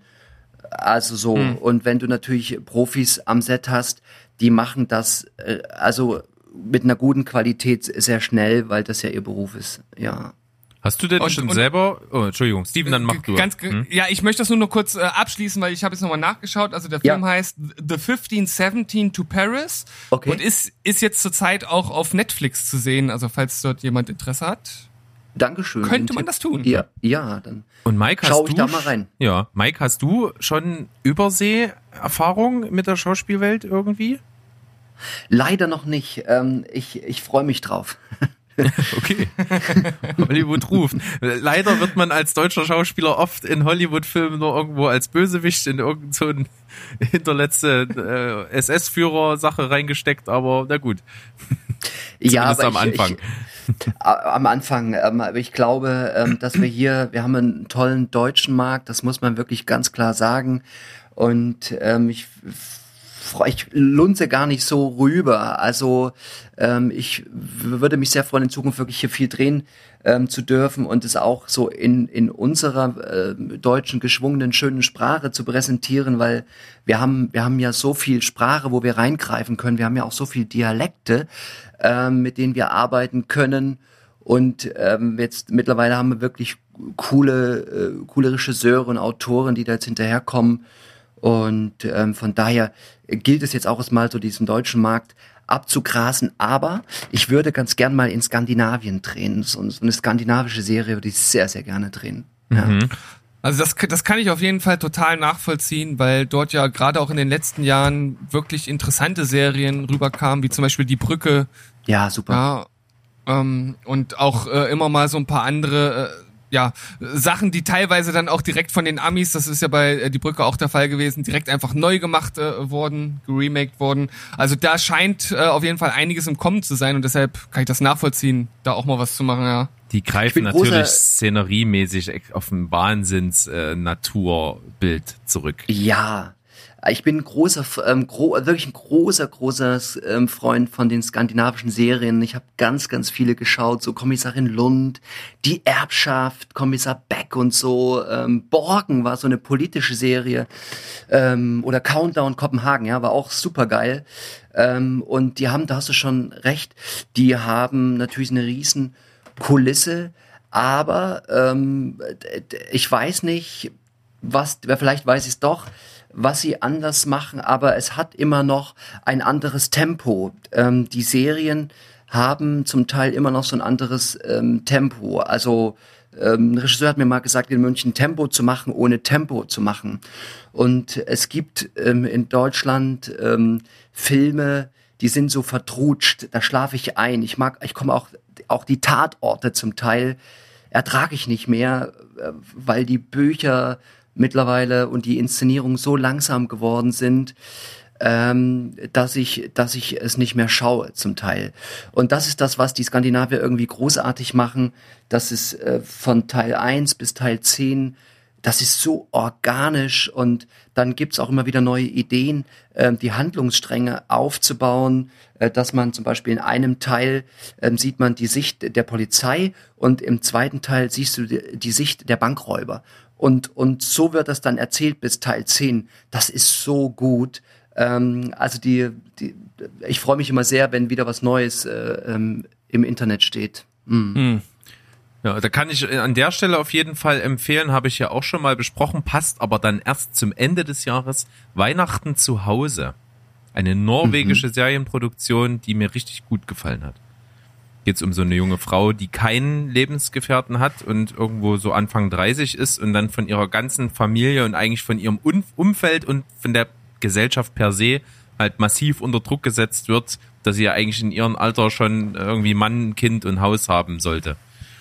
Und das äh, war sehr, sehr gut gedreht und hatte halt auch einen ganz anderen Stil als alles, ja, was man so ja. von uns jetzt hier kennt. Wo hast du den gesehen? Äh, der läuft, jetzt kann man sich auf Netflix angucken. Netflix auch? Ja. Okay. Mhm.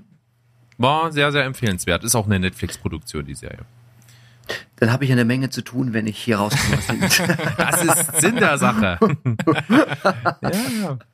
Also abseits von den ganzen Empfehlungen, die wir jetzt mitgegeben haben, äh, brennt mir noch ein bisschen was auf der Zunge. Ich würde ja. von dir mal gern wissen, hast du so einen absoluten Lieblingsfilm oder auch eine absolute Lieblingsserie oder beides? Ähm, ich habe ja, ich habe einen Lieblingsfilm wirklich, den ich schon achtmal gesehen habe. Das, ähm, das Leben der anderen. Kennt ihr den? Ja. Super. Ja. Steven hat ihn noch nicht ja. gesehen. Möchte ich an der Stelle nochmal Druck aufbauen. ja, kannst du, kannst du ruhig machen. Und ich persönlich habe mich sehr lange drum gedrückt, weil ich auch nicht Warum? so richtig, äh, ich weiß nicht, hatte nicht so richtig Lust drauf. Okay. Ich bin auch kein Fan von äh, deutsche Geschichte Vergangenheitsaufarbeitung. Mhm.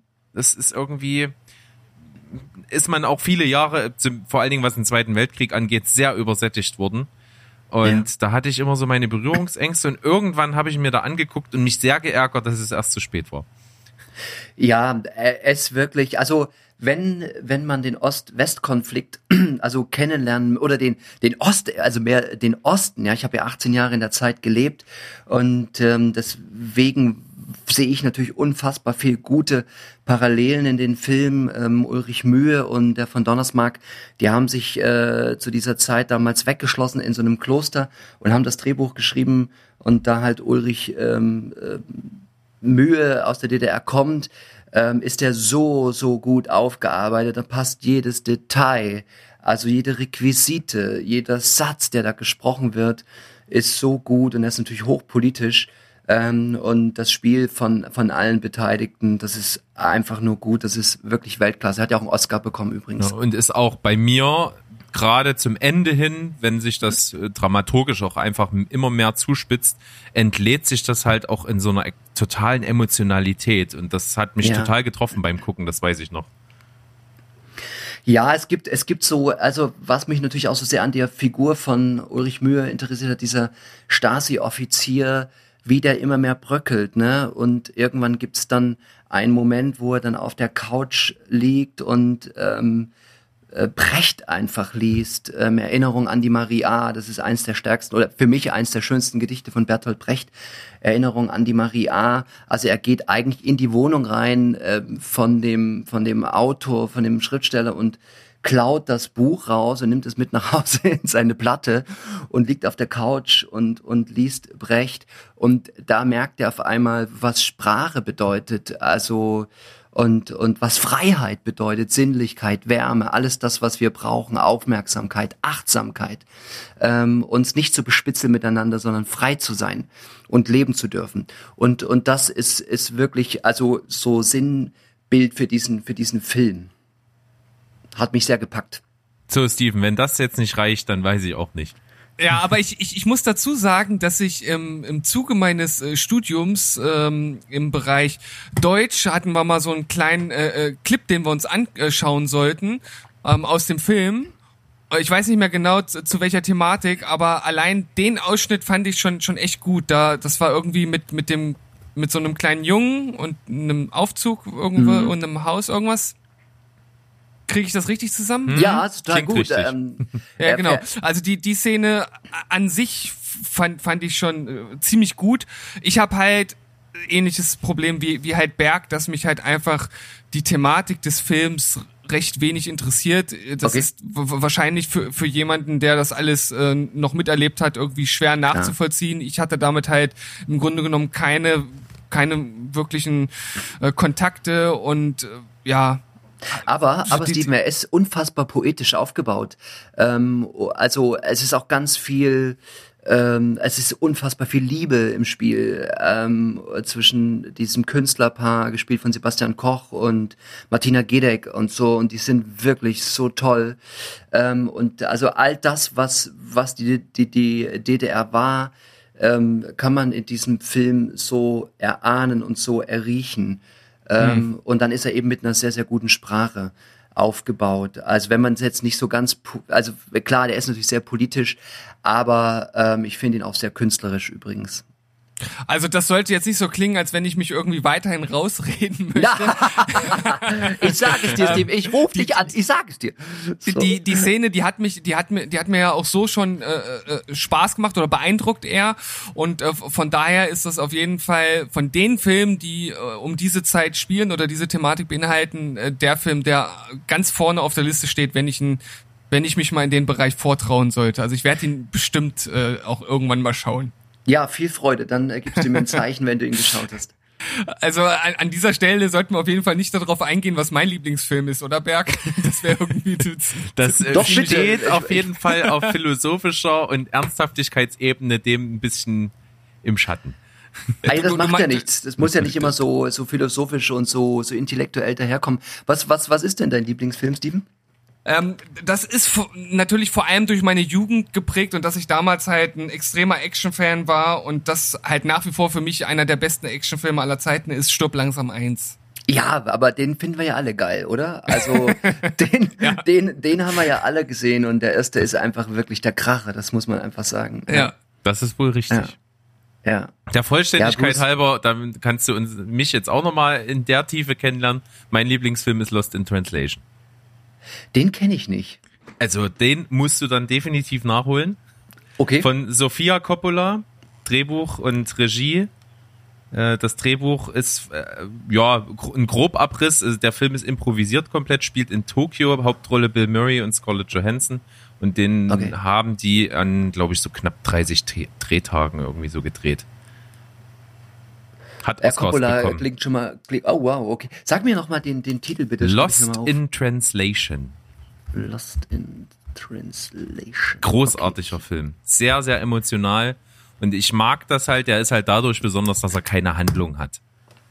Also der, das ist wirklich ein Film, der äh, im reinen Selbstfluss ist und das macht halt im Zusammenhang mit der Story und worum es eigentlich geht total Sinn.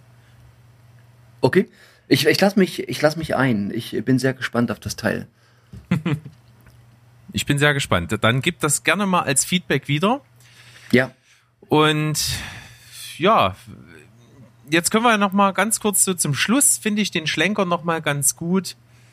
Wie ist das so, wenn man jetzt in dem Bereich arbeitet, so als Schauspieler, als Synchronsprecher und so viele Sachen in dem Bereich selber macht, als auch als Berufung natürlich.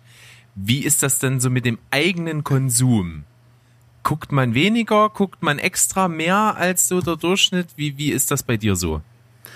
Ich glaube, man schaut gezielter. Also ich schaue sehr gezielt. Ähm, und äh, je nachdem, ich habe natürlich jetzt gerade natürlich äh, in dieser C-Zeit ähm, haben wir ja alle viel Zeit gehabt ähm, zu schauen. Da war es ein bisschen mehr. Aber ich äh, gucke ganz gezielt, ähm, gerade auch in der Arte-Mediathek stehen wirklich tolle Serien zum Teil. Und ich gucke dann schon, ähm, auch äh, wie die inszeniert sind. Also ich gucke mir die Handlungsstränge an, ich gucke mir natürlich dann auch die Schauspielerinnen und Schauspieler an, wie die das spielen, aber ich bin ja auch nicht verkopft. Ich lasse mich natürlich ein auf das, was da passiert, ähm, aber ich nehme es schon auch als Lehrstück für mich. Ne? Also man kann ja unfassbar viel auch lernen von den ganzen Inszenierungen ähm, oder auch natürlich von dem Schauspiel der Schauspielerinnen und Schauspieler. Da kann man findet man immer wieder Dinge, wo man denkt so, wow, ist geil, was macht der da oder so, ja, oder wie wie spricht die das und so. Ähm, und ich glaube, es ist gezielter, zumindest bei mir. Ich weiß nicht, wie, wie die Kolleginnen und Kollegen das so machen, aber ich äh, pick mir ganz gezielt raus, was ich schauen möchte. Das ist eben jetzt der große Vorteil der Mediatheken und ähm, der Netflix-Welt. Und kannst du, wenn du jetzt etwas schaust, dein analytischen Schauspielerverstand ausschalten und das einfach auch nur genießen? Oder hast du immer gleich so einen Analysemodus an, der alles analysiert und sagt, ah, also äh, das hätte er jetzt besser machen können oder da hat die Augenbraue aber gezuckt? Oder also ich ich kenne das ich kenne das von mir, weil ich halt auch im, im Bereich äh, Musikproduktion äh, halt äh, tätig bin seit einiger Zeit, dass ich immer wenn ich jetzt Musik höre, das so automatisch, oh, die Snare klingt aber jetzt total geil oder oder, oder, oder das ist aber ein schöner Effekt oder so, das ist mir halt früher nie aufgefallen, aber jetzt ist dieser Modus eigentlich fast immer an. Wie ist das bei dir? Also ich lass los. Ich ähm, versuche mich so ent zu entleeren und lass mich versuche mich auf die Geschichte einzulassen. Es steht mir auch überhaupt nicht zu, da zu sitzen und und ähm, die Kunst da. Also klar, also ich merke, ich spüre natürlich sehr schnell, was das mit mir macht, ob mich das anfasst oder nicht. Ähm, Wenn es mich nicht anfasst, mache ich aus. Aber ähm, ich versuche mich komplett einzulassen auf die Geschichte und ich bin auch wirklich jemand, der, wenn ich da reinrolle, dann passiert alles mit mir. So, dann weine ich, dann lache ich, ähm, bin traurig und ähm, so, also ich habe schon in Filmen und in Serien gesessen, da sind mir so die Schleusen aufgegangen, ähm, weil es einfach so bewegend war. Ja. Hm. Also mir fällt das manchmal auch schwer. Ich kann das, glaube ich, aber trotzdem ganz gut, mich ebenso fallen zu lassen.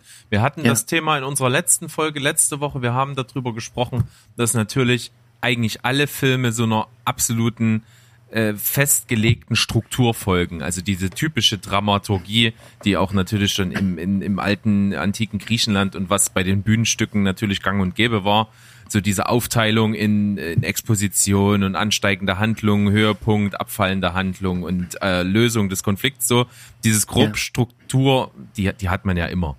Und da ist die Frage, ist das Fluch oder Segen? Und das Ding ist, natürlich kann man sich hinstellen und das immer tot analysieren und immer eigentlich bei jedem ja. Film schon fast vorhersagen, was wird wann passieren, warum und das kannst du meistens schon bei der Exposition so für den ganzen Film dir vordenken und meistens passiert's auch so. Aber das hat natürlich auch Sinn und das darf man, finde ich, eben auch nicht totreiten und man darf sich da nicht dran hochziehen.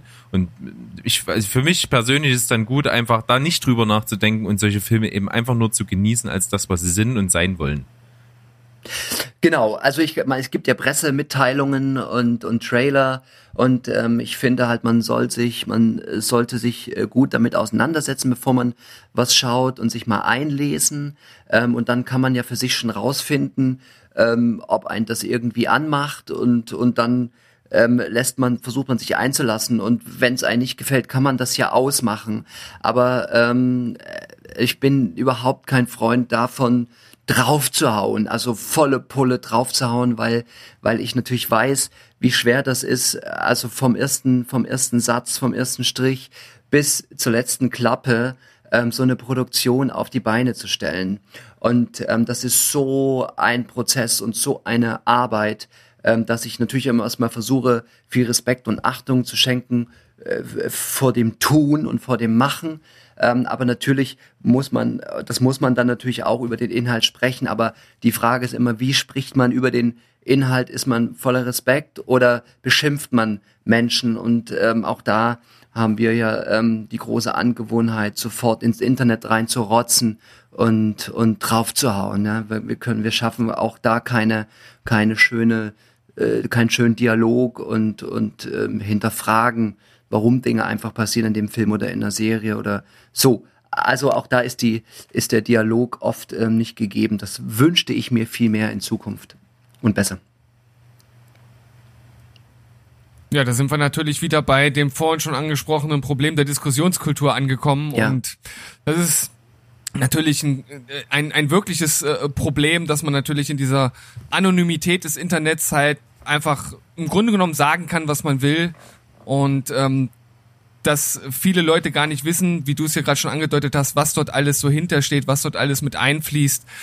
Ähm, d- d- dann d- das ist klar, dass man da kein kein vernünftiges Urteil irgendwie zu geben kann, aber deswegen muss man ja dann trotzdem nicht draufhauen. Wir hatten das ja bei dem äh, vorhin angesprochenen Film von ähm, dem Herrn Gampel. Gampel ist richtig, ne? Ja, richtig.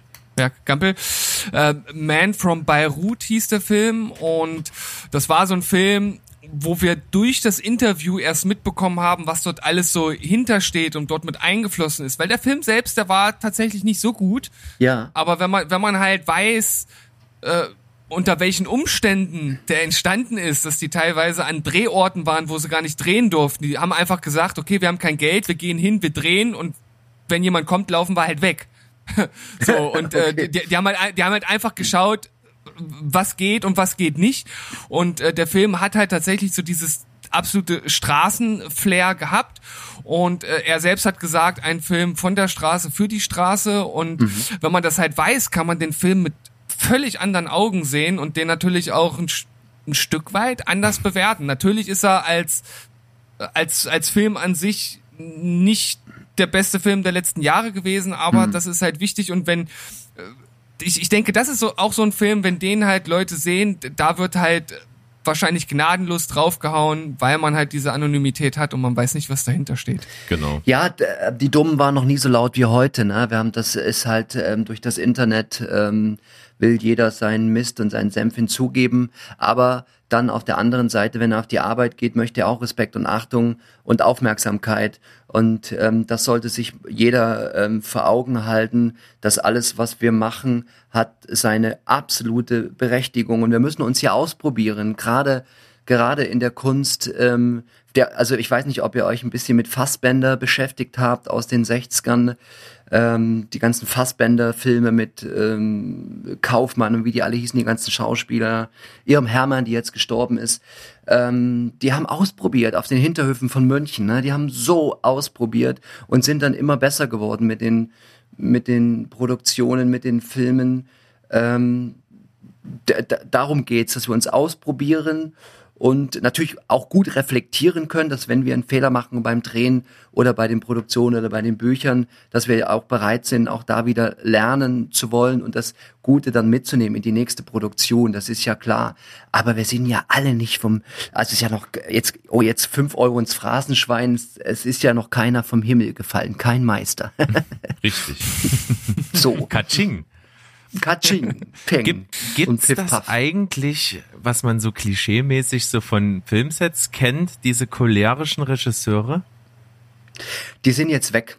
Also ich habe da übrigens mit ähm, Sophia und und Sam drüber gesprochen. Ähm, Grüße von an den Lady Lady Kotz. Pods Pod Ja, Podcast an der ihr Stelle. Lieben, Genau. Grüße an Lady Kotz, genau. Ähm, diese, ich habe ich hab die noch so ein bisschen ähm, in München habe ich einen Dreh gehabt mit mit ähm, Gero Erhardt, das ist der Sohn vom Heinz Erhardt, von diesem Komiker von früher. Ähm, der, der, der, das war so ein Choleriker am, am Set, plus Kameramann, die haben mich da angeschrien, ne? Das war so mein erster großer Dreh ähm, und das war ein bisschen anstrengend, aber ähm, die Generation der Kastorfs, äh, die, die ganzen Regisseure, wie die alle heißen, die sind jetzt alle ähm, im Ruhestand oder nicht mehr da. Und der Ton am Set ist besser geworden und auch an den Bühnen. Und auch das hat einen Wandel. Auch das hat, äh, wie ich finde, es trägt sich jetzt auch in die neue Zeit. Und darüber freue ich mich übrigens sehr. Das ist auf jeden Fall gut. Ich finde halt prinzipiell beim Erschaffen von Kunst, was man nicht alleine macht, ist es halt unglaublich wichtig, äh, alle Ressourcen so zu nutzen, wie sie da sind und eben nicht zu sagen, äh, du, du machst jetzt nicht das, was du halt da gut kannst, was du denkst, was du gut kannst, sondern du machst jetzt das, wie ich das möchte. Das funktioniert halt in dem Erschaffen von Kunst nur sehr, sehr bedingt.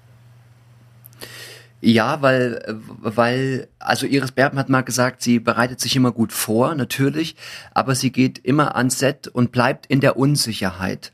Das bedeutet, dass ähm, man, dass, dass sie mit der Unsicherheit meint, ähm, dass ähm, sie offen bleibt für den Regisseur, für die Statisten, für das ganze Team, ähm, dass sie bloß nicht so zugeballert mit ihrer Vorstellung, wie die Figur sein muss, ähm, dahin geht, weil dann kann sie nämlich nichts Neues mehr annehmen. Dann kann sie sich mit dem Regisseur, mit dem Autor oder mit dem Kameramann nicht mehr verbinden.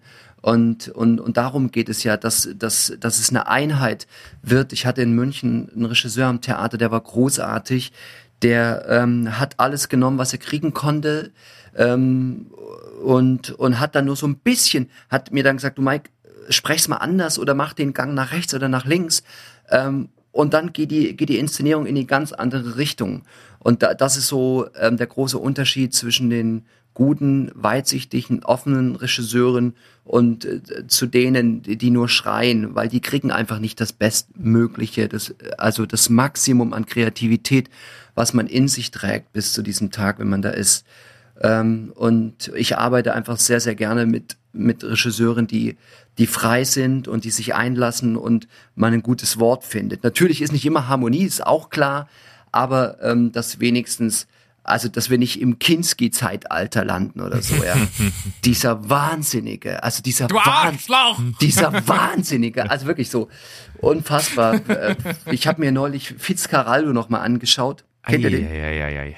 Ich, also ich habe nur stückweise das geguckt. Ja. Das kann man, Ja. das ist schwierig, sich das anzugucken, gebe ich ganz ehrlich zu. We- Wegen ihm oder ja, wegen der wegen ihm. Also er ist, er Ja. ist so faszinierend wie abstoßend. So. Ja. Äh, Absolut. Und das ist so, äh, es gibt ja diese, es gibt ja diese Mitschnitte auf YouTube, wo der da völlig durchdreht und den Produzenten anschreit. Äh, Max Gehmann hat das ja dann vor fünf Jahren auf die Bühne gebracht als Satire. ja. Und ähm, ist ganz spannend wieder, das Spiel ist schön. Ähm, und wenn man jetzt den Film sieht, und dann hat er da auch Momente in den Bergen, wo der so so ein bisschen durchdreht dreht und und äh, diesen Duktus, die der da benutzt, den hat er dann auch ähm, in diesen YouTube-Videos, wo der da schreit, wo der den Produzenten anschreit. Ja, spinne ich oder spinne ich nicht? Ja, wo er so völlig durchdreht. und ähm, also dieser Wahnsinnige und ich bin so froh, ähm, dass das vorbei ist einfach. Das kann sich auch heute keiner mehr erlauben, ähm, sich so wichtig zu nehmen, so respektlos zu sein. Der hat ja äh, stellenweise die Statisten und die Komparsen vermöbelt am Set und sowas. Also unfassbar. Ja. Also eine Figur, die so schillernd ist irgendwo im Vergangenheitssündenpool der Filmgeschichte. Das ist wirklich Ja, einzigartig. Also ich habe noch Ja. nie von einem ansatzweise so funktionierenden Typen mal was gehört noch, der so publik war. Ja, es, es, er hat natürlich auch sehr kokettiert mit der ganzen ähm, Geschichte und seine äh, Tochter, die eine, ich weiß jetzt nicht, welche von den beiden, es sind ja zwei, die hat ja 2011, glaube ich, das Buch geschrieben und der hat ja seine Tochter missbraucht und ähm, also auch noch pädophil war er auch noch, ja, und ein Vergewaltiger und ähm, da, weil da war so ein Hype, da gab es mal so eine ganze Zeit, da war so ein Hype um diesen Typen, wo der schon tot war. Und sie hat dann gesagt, ich habe jetzt die Schnauze voll, ich schreibe jetzt das Buch, um der Welt zu zeigen, was für ein Drecksack das einfach war. Ja. Puh, das ist natürlich auf jeden Fall nochmal, ja, harter Stoff zum Abschluss. Ja, auf jeden Fall. F- Vielleicht, vielleicht können wir ja, vielleicht können wir ja noch mal äh, so, so einen kleinen Stern äh, auf auf den Tannenbaum setzen. Das war jetzt ein ganz schlechtes Bild, aber egal. Zu dieser Jahreszeit auf jeden Fall. Aber Sehr schön, Team, sehr schön, gefällt mir gut, sehr schön, gefällt mir.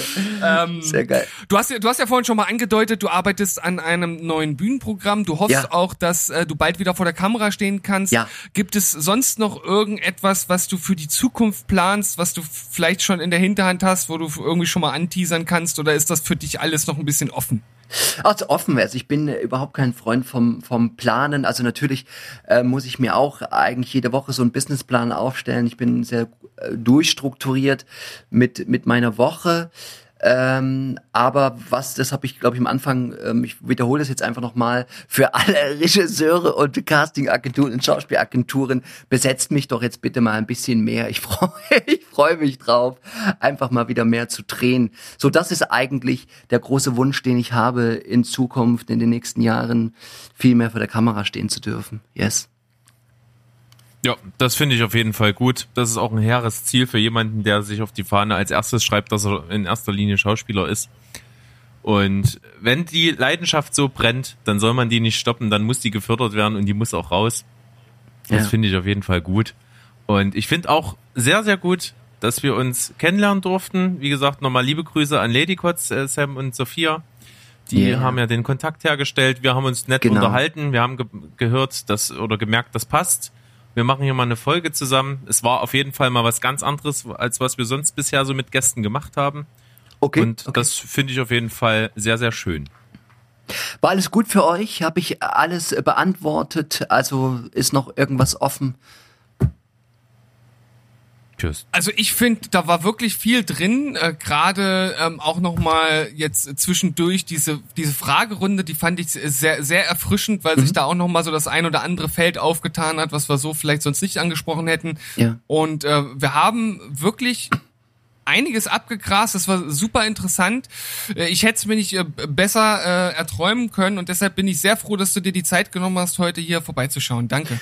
Ich danke euch. Vielen Dank für die für die Einladung und übrigens auch für das Interesse an meiner Person. Ich habe ähm, gerade viel Freude ähm, mit euch hier einfach so zu schnacken. Ich sag mal so über den Sender, ja. Bin ja noch so eine andere Generation über den Sender. Ähm, aber ähm, ist schön, dass ihr den Podcast habt und macht bitte weiter. Wichtig. Ja, das werden wir tun und wir hören dich vielleicht auch in Zukunft irgendwann nochmal. Äh, bei dir bietet sich das total an, auch mal abseits vom Filmgeschehen, glaube ich, einfach mal zu schnacken. Äh, ich Ja. glaube, das könnte durchaus, wie wir es letztens hatten, doch ernster und auch philosophischer werden. Aber das, äh, das machen wir halt hier sehr, sehr gern und das würde ich auch zukünftig immer gern so beibehalten. Nicht mit einem zu großen Plan reingehen, einfach fließen lassen und dann wird's am besten. Absolut, da sind wir halt wieder bei der Impro, ne? Also man kann, also ich bin auch immer jemand, der sich ein kleines Skript schreibt. Ich habe mich heute Morgen ein bisschen rausgenommen, habe mich in den Kaffee gesetzt und ähm, habe mich auch natürlich auf eure Sendung vorbereitet, weil wenn ihr mir ähm, die Aufmerksamkeit schenkt, dann sitze ich nicht hier und und äh, bin völlig unbeleckt. Ja, das geht nicht. Ähm, aber ich habe mir so, ein, so, ein, so, eine, so einen Stichpunktzettel gemacht und ähm, da kann ich dann auch immer ein bisschen drauf lunzen und aber alles andere war jetzt so in der Impro mit uns und wir sind doch wunderbar ähm, durchgekommen. Danke nochmal. Sehr gut. Dann würde ich sagen, Steven, wir schließen. Wir bedanken Ja. uns herz recht herzlich, haben wir jetzt zur Genüge getan und freuen uns wieder auf die nächste Folge. Am Donnerstag gibt's die wieder. Es wird mal wieder eine Die 10 Folge. Seid da auf jeden Fall mal drauf gespannt. Es wird musikalisch, so viel können wir verraten. Yeah. Und dann, Steven, wie immer, tschüss, Ja. tschüss, ciao und goodbye. Bleibt spoilerfrei. Tschüssikowski. Danke, tschüss. Ciao.